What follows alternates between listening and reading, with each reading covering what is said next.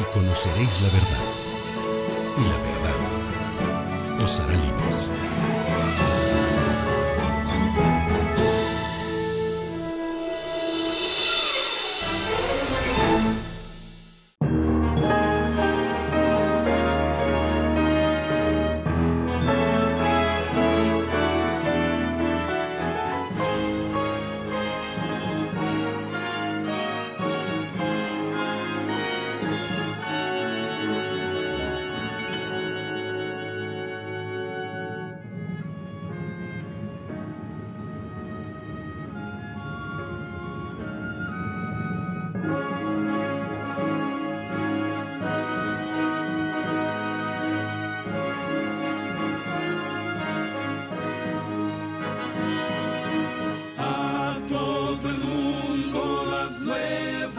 levar Cristo muito pronto.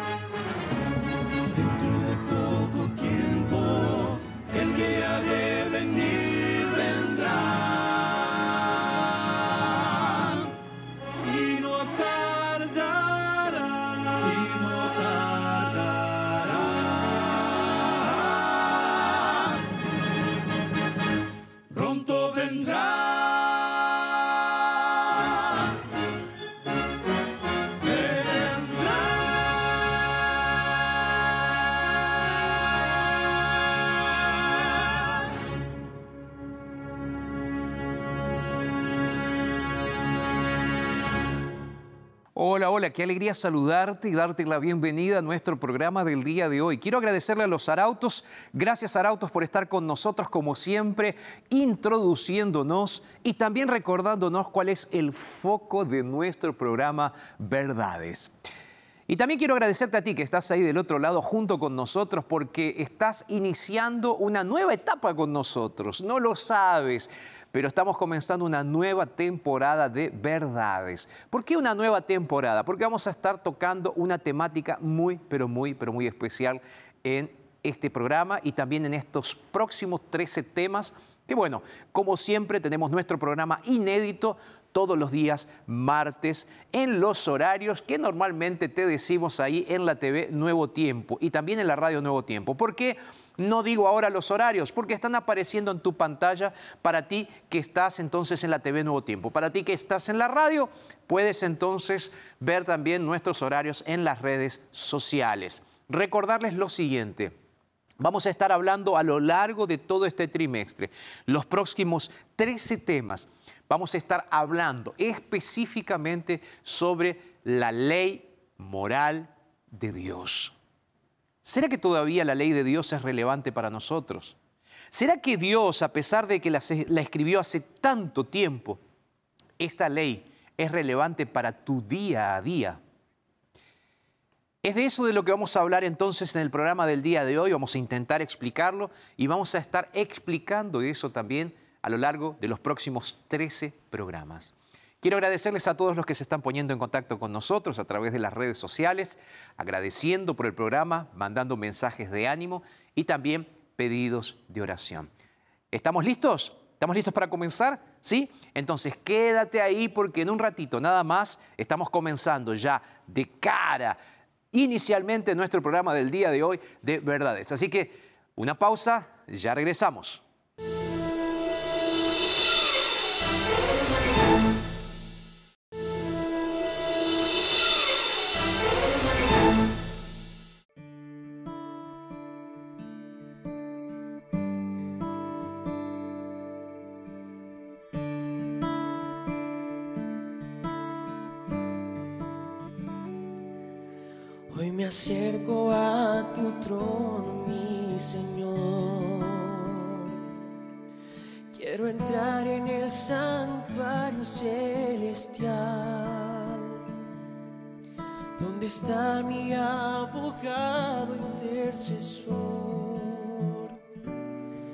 Jesucristo quien ministra allí por mí.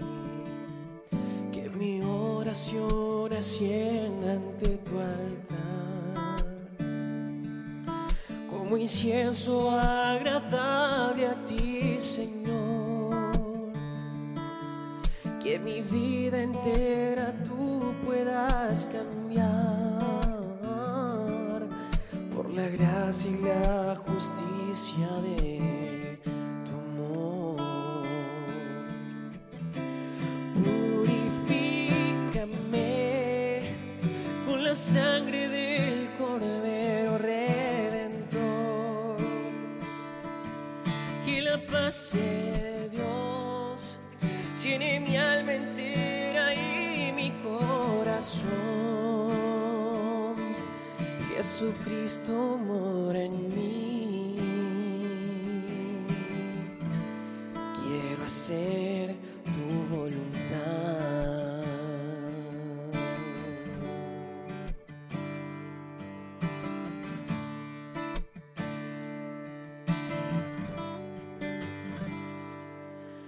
Que en el juicio ante el trono celestial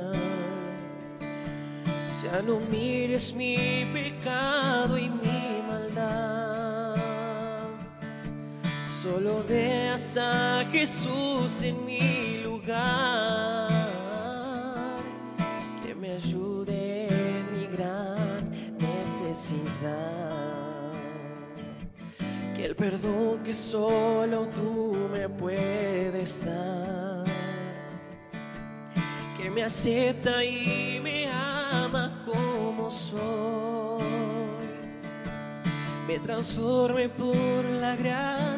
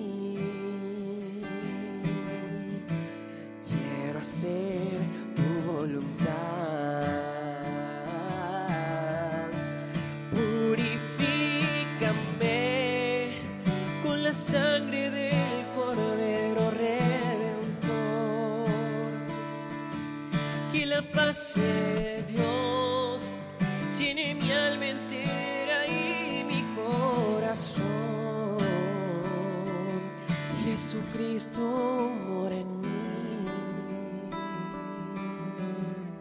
Quiero hacer tu voluntad. Jesucristo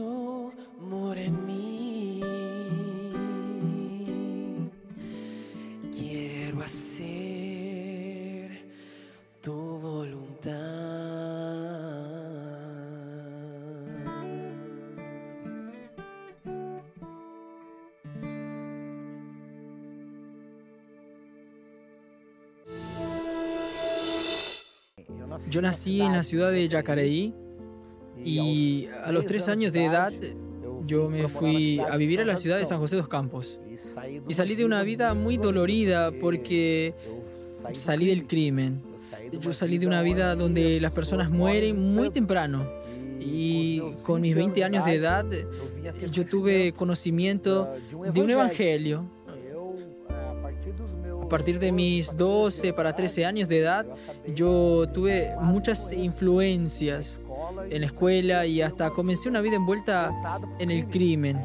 Asaltos, eh, tráfico, pequeños robos y, en mi experiencia de vida todo el mundo me decía que yo iba a morir antes de los 18 años de edad. Hasta que por una ocasión de una persecución eh, por parte de la policía, yo me tuve que mudar de ciudad. Yo salí de San José dos Campos y fui para la ciudad de Taubaté.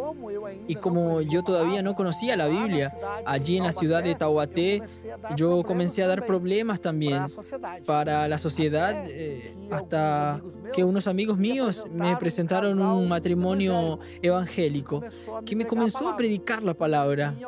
Y en algunas semanas eh, a mí me gustó tanto de aquella oportunidad que yo estaba teniendo de una nueva visión de perspectiva de vida, porque quiera o no quiera, aunque tú estés en el crimen, todo el mundo tiene miedo de la muerte. Y yo no me quería morir, yo quería vivir. Entonces yo terminé aceptando la fe evangélica. Me crié en otra denominación, pero terminé aceptando la fe evangélica y me quedé en ella. Yo estuve en la fe evangélica durante 26 años. Durante este tiempo estudié teología dos veces. Y por causa de ese estar estudiando, de aplicarme en el estudio de la palabra, eh, yo vi que, aunque estaba en una fe evangélica, yo estaba cometiendo algunas cosas equivocadas, porque me faltaba alguna cosa y yo siempre cuestioné eso donde yo estaba, porque yo no lograba entender el porqué de no cumplir los diez mandamientos porque eran fundamentales, que eran escritos por los dedos de Dios. Yo sabía que los diez mandamientos era una cosa fundamental a ser cumplida. Y entonces, ¿por qué de no guardar los diez mandamientos? ¿Por qué excluir apenas un mandamiento?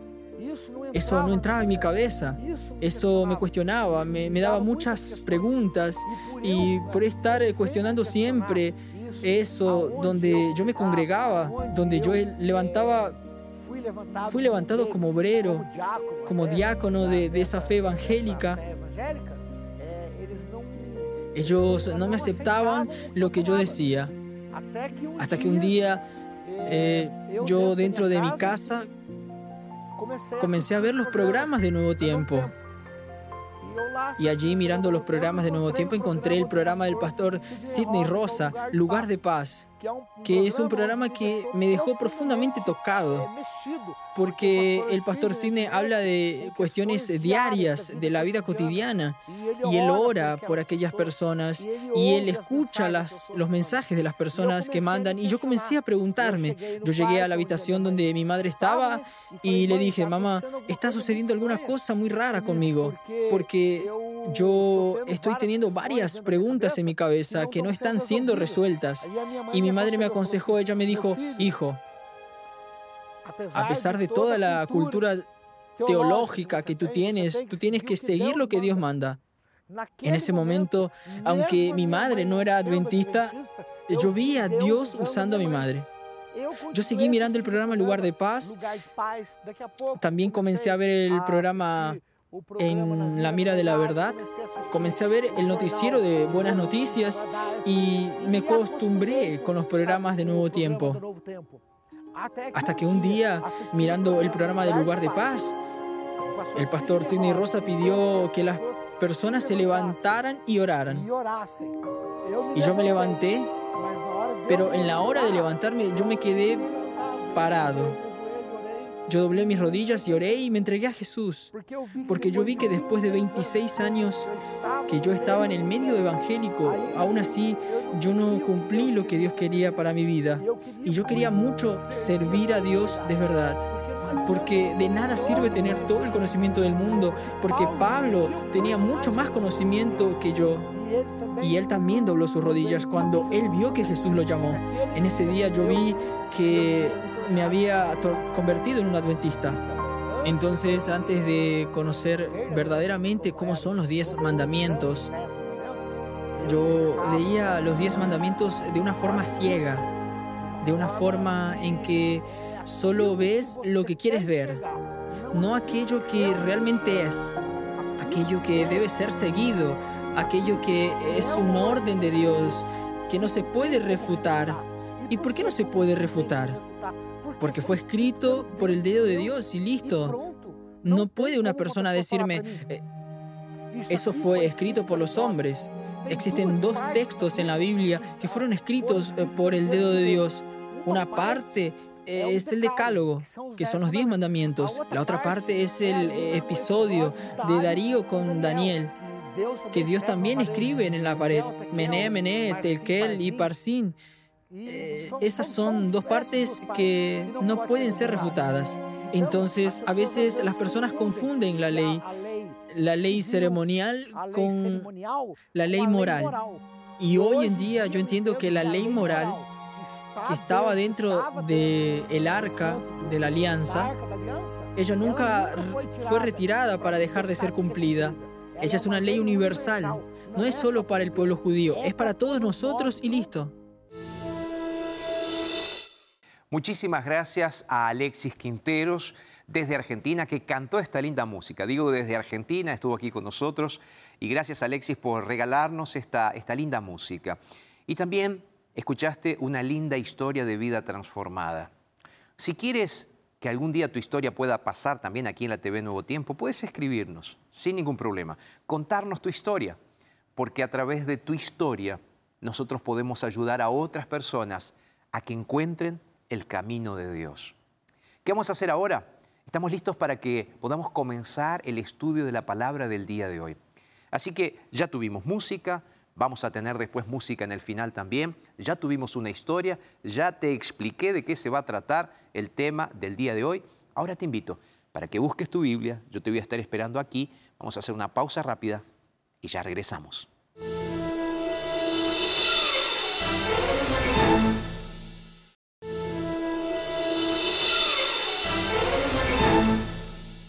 Muy bien, y aquí estamos, y gracias por quedarte con nosotros. Es lindo poder recibirte aquí en el living de nuestro escenario que representa el living de tu casa, donde llegamos cada semana para poder abrazarte y para poder juntos estudiar la Biblia.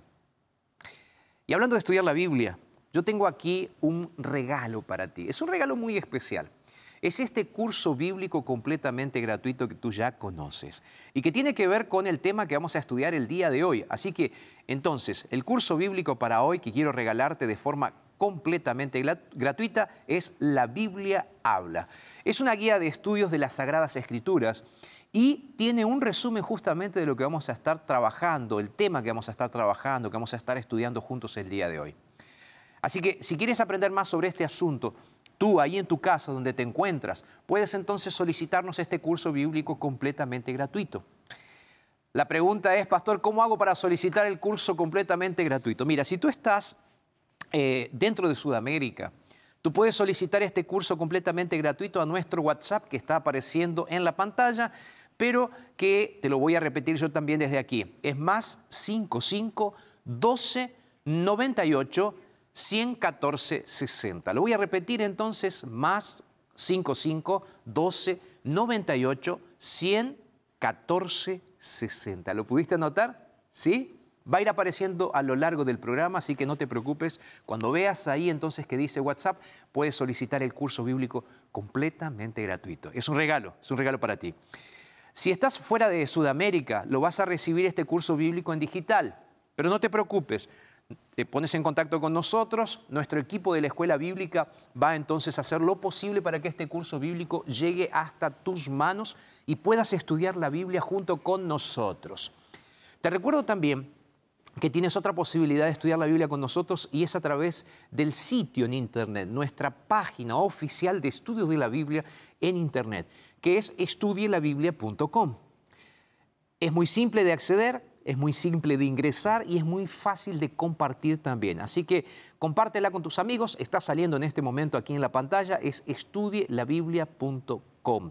Estamos teniendo cursos bíblicos de aquí a unos pocos meses, nuevos cursos bíblicos que estarán apareciendo ahí en nuestro sitio en internet. Y aprovechar el momento, como mi amigo Nacho, nuestro productor, nos recordó también, agradecerles a ustedes, queridos ángeles de esperanza, por hacer posible por hacer una realidad el hecho de poder compartir la esperanza. Sus donaciones para nosotros son muy importantes. Así que muchísimas gracias por ayudarnos, por ayudarme, ayudarnos a todos los pastores, a todo el equipo aquí a seguir predicando la palabra del Señor.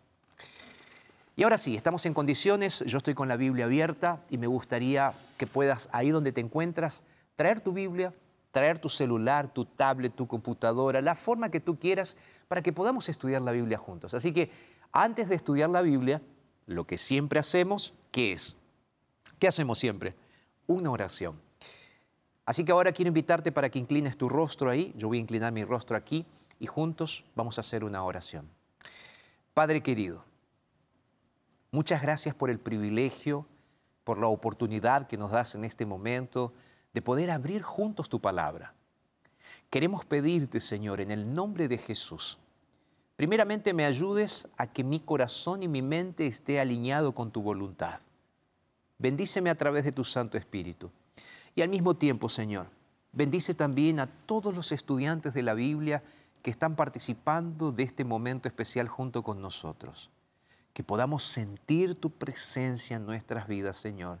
Es lo que te pedimos en el nombre de Jesús. Amén.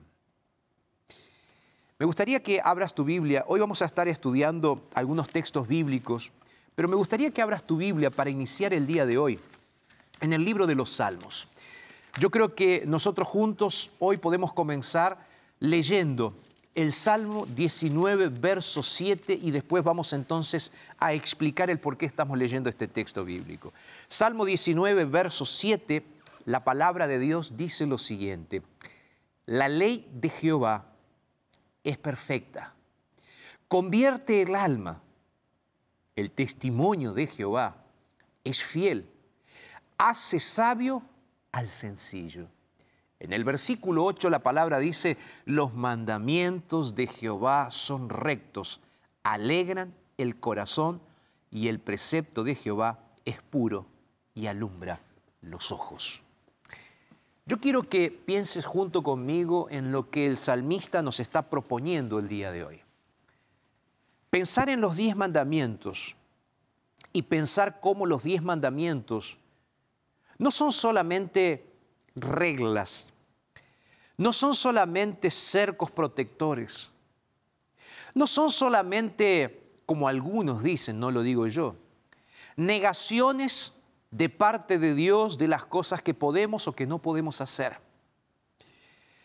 Al contrario, cuando nosotros leemos los diez mandamientos, nos damos cuenta de que los diez mandamientos, los preceptos de Dios, los lineamientos que Dios colocó en su palabra tienen un propósito muy especial. El propósito de Dios con estos diez mandamientos tiene que ver justamente con darnos la posibilidad de ver cuál es el camino que como seres humanos necesitamos seguir para ser realmente felices. Y aquí tengo algo importante para decirte. ¿Tú realmente eres feliz? Tú que eres un cristiano hace mucho tiempo. ¿Tú realmente eres una persona feliz? Eres una persona alegre. Eres una persona que realmente siente el gozo de la experiencia espiritual en su vida. Si no lo sientes, si todavía esto no está pasando en tu corazón, vas a tener que reflexionar en este asunto y vas a tener que rever tu vida espiritual. Porque el propósito de Dios es que nosotros como seres humanos seamos personas realmente felices. Y aquí yo tengo que comenzar diciéndote lo siguiente. Aunque nosotros vamos a estar estudiando acerca de los diez mandamientos, es importante dejar muy claro, y este es un énfasis que voy a estar haciendo a lo largo de todos los programas. Yo voy a puntuar esto claramente cada vez que esté conversando contigo. Dios quiere que nosotros seamos felices. Y para eso Dios colocó reglas claras y al colocar reglas claras, Él nos dice así, presten atención a esto que es importante, presta atención a esto tú que estás ahí del otro lado porque esto es muy importante. Dios no nos hace obedecer, seguir las reglas de forma autoritaria o caprichosa. Y Dios no nos hace ni obedecer ni seguir esas reglas para que nosotros seamos salvos.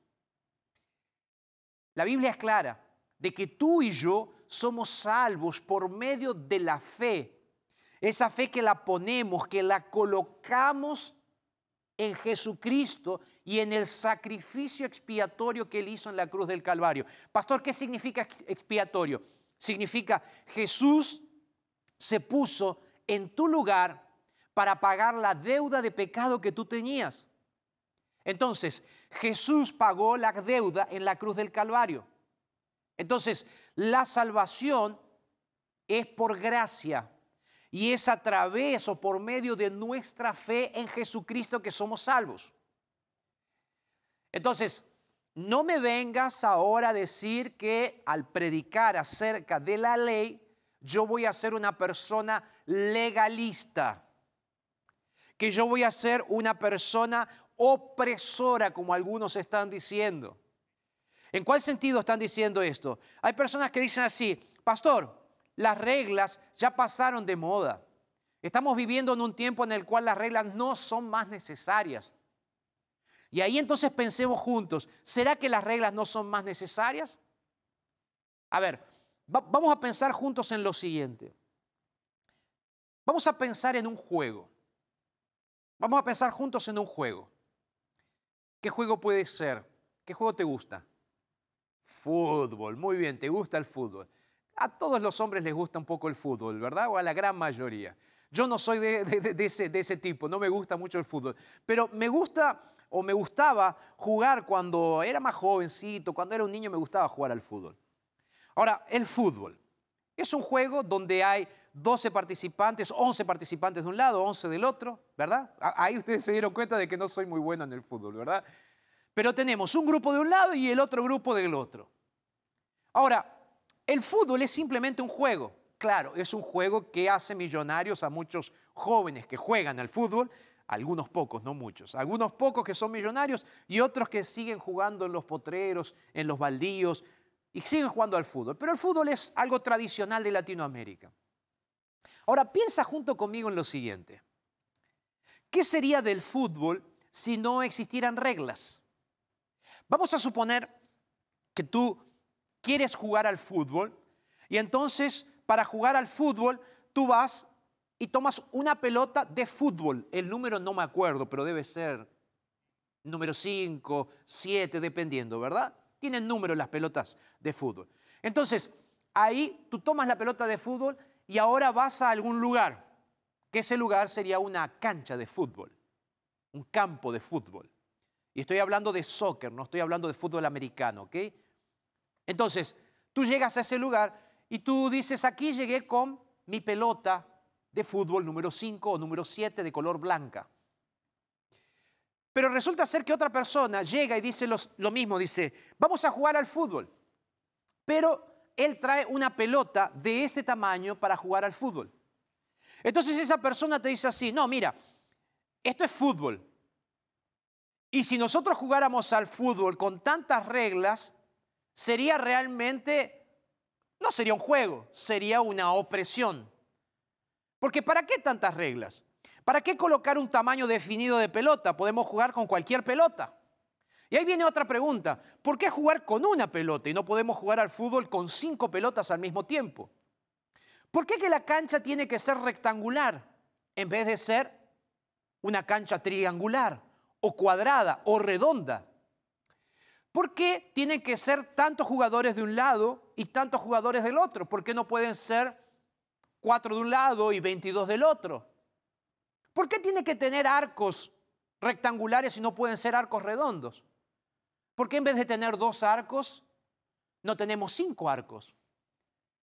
Porque a partir del momento en el cual tú ya no tienes más una cancha rectangular, dos equipos, una sola pelota, líneas de laterales, arcos, a partir del momento en el cual se perdieron las reglas del fútbol, se perdieron las reglas del juego y como consecuencia ya el fútbol deja de ser un juego interesante y pasa a ser un caos. Te pregunto, ¿te gustaría jugar al fútbol de esa manera? Sin reglas. Sin reglas claras, sin reglas específicas, ¿Qué es lo que sería eso? Repito, pregunto, un caos. Ahora, piensa en algo más importante que un partido, que un juego de fútbol. Piensa junto conmigo en la vida. Realmente se me hace difícil entender cómo hay personas que quieren hacernos pensar de que las reglas de Dios no son más necesarias. Y lo que más me duele es que muchas veces aquellos que dicen que esas reglas no son más necesarias son cristianos. Muchos cristianos evangélicos, pentecostales, dicen que la ley de Dios no es más necesaria. Decir que la ley de Dios no es más necesaria es como decir que nosotros no necesitamos más reglas para jugar al fútbol. Sería completamente incoherente. Y para aquellos que dicen que la ley de Dios fue clavada en la cruz del Calvario, por favor lean la Biblia en su contexto. Estudien la Biblia de forma clara. La Biblia dice claramente que la ley de Dios es eterna, es para siempre. Que la ley de Dios es la expresión del carácter y de la voluntad de Dios. Y la Biblia dice que Dios no cambia, que Dios es el mismo, por lo tanto su ley tampoco cambia. Entonces, en la cruz del Calvario no fue ni finalizada, ni revocada, ni terminada la ley de Dios. Pero repito algo que es importante que lo entiendas. Jesucristo solamente salva y tu aceptación de Jesús como tu Salvador personal y único redentor es lo que realmente te salva. ¿Alguien dice amén del otro lado? Amén. Ahora, tienes que prestar atención a lo siguiente. Esta es la segunda parte de lo que te tengo que decir, que es lo que vengo intentando construir junto conmigo, contigo. ¿Qué es? Que Jesús salva, pero al mismo tiempo Jesús dejó reglas claras. Hay un escritor muy interesante, leí su libro hace poco tiempo atrás, se llama Jordan Peterson. Él es un psicólogo canadiense.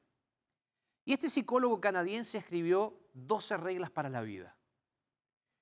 Él tiene un viejo cristiano, pero no sé de qué denominación religiosa es. Pero él, él como científico, como psicólogo, como estudioso, él pone y expresa 12 reglas para la vida. No sé por qué 12. Dios colocó 10, pero él coloca 12 reglas. Y es muy interesante. Hay una frase que me llamó poderosamente la atención de este psicólogo Jordan Peterson en ese libro titulado 12 reglas para la vida, que él dice lo siguiente, las reglas son necesarias de lo contrario, nosotros viviríamos en un eterno caos donde nadie sabe cuáles son las reglas del juego y por lo tanto nadie tendría condiciones tampoco de poder crecer o realmente proyectarse para ser feliz. Entonces él dice, las reglas son necesarias. Estamos viviendo en un tiempo donde se está queriendo desconstruir socialmente, moralmente, psicológicamente, políticamente,